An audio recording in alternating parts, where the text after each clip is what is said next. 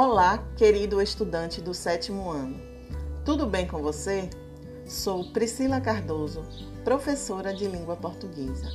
Chegamos a um momento muito especial dos nossos estudos, aquele em que você revisará os conteúdos trabalhados durante o segundo trimestre e estará preparado para a realização da sua avaliação de língua portuguesa, que ocorrerá na próxima quinzena. Para isso, é necessário que você faça a leitura de todo o caderno de revisão antes de respondê-lo. Primeiramente, em seu caderno, você receberá dois textos. O primeiro é uma história em quadrinhos denominada Anjos, e o segundo texto é um card.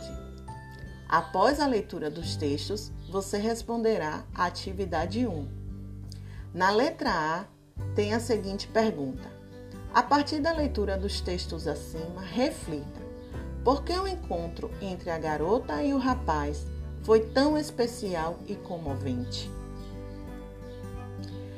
Para responder à letra B, é necessário que você revise alguns elementos das HQs, que são desenhos e textos dispostos em sequência, recursos gráficos para comunicar as falas das personagens, como balões de fala, as onomatopeias, que são figuras de linguagem que reproduzem sons ou palavras que imitam os sons naturais de pessoas, animais e objetos.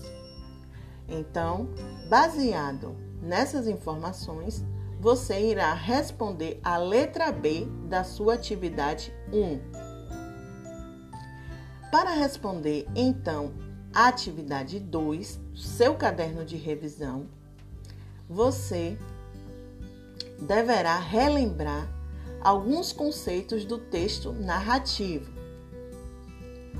Para responder, a letra A, em que se pede os personagens da história em quadrinhos e em seguida também dizer qual é o espaço em que a narrativa acontece.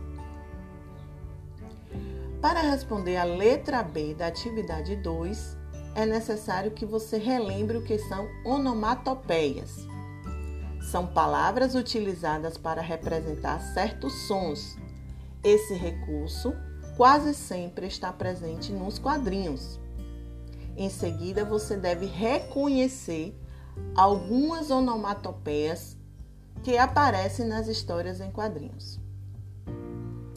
Fazendo isso, você deverá criar um desenho no quadro abaixo, trazendo uma onomatopeia que mais se aproxima da reação da menina no final da história que você acabou de ler.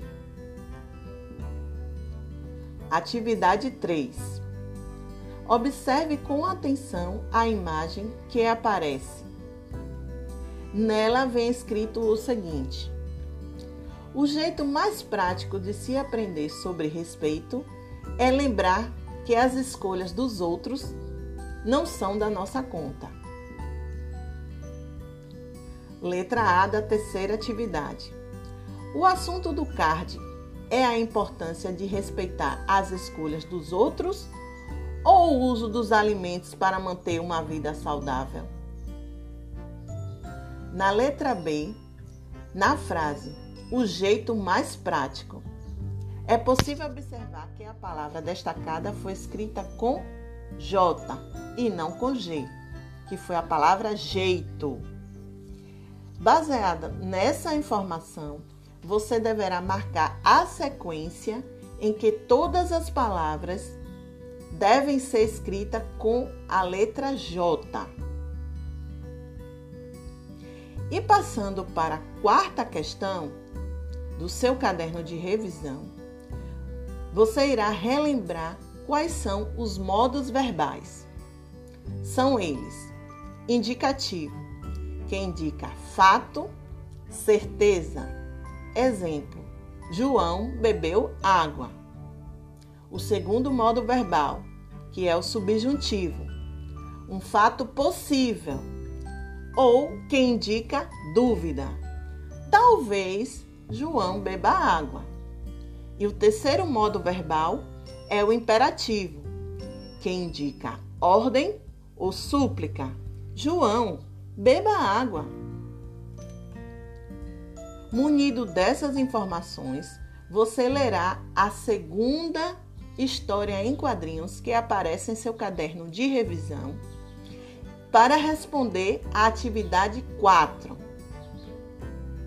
Nela está escrito o seguinte: releia as falas do último quadrinho e veja o que o personagem fala, delegando funções a eles. Delegar funções significa atribuir tarefas, deveres, encarregar de realizar certas ações. Nesse sentido, responda: Letra A. Qual foi a função que os pais delegaram aos filhos? Então, baseado na segunda história em quadrinho, que está disponível na quarta atividade do seu caderno de revisão, você vai dizer qual função foi delegada aos filhos. E na letra B, para a gramática, que nome se dá às funções, ou seja, às ações que nós praticamos? Então, baseado nas informações sobre os modos verbais, você vai dizer que nome se dá à função que indica a ação que nós praticamos. Certinho? Então, responda a sua atividade de revisão, assine o seu caderno e não deixe de entregá-lo na data marcada. Um forte abraço, fique com Deus e até breve.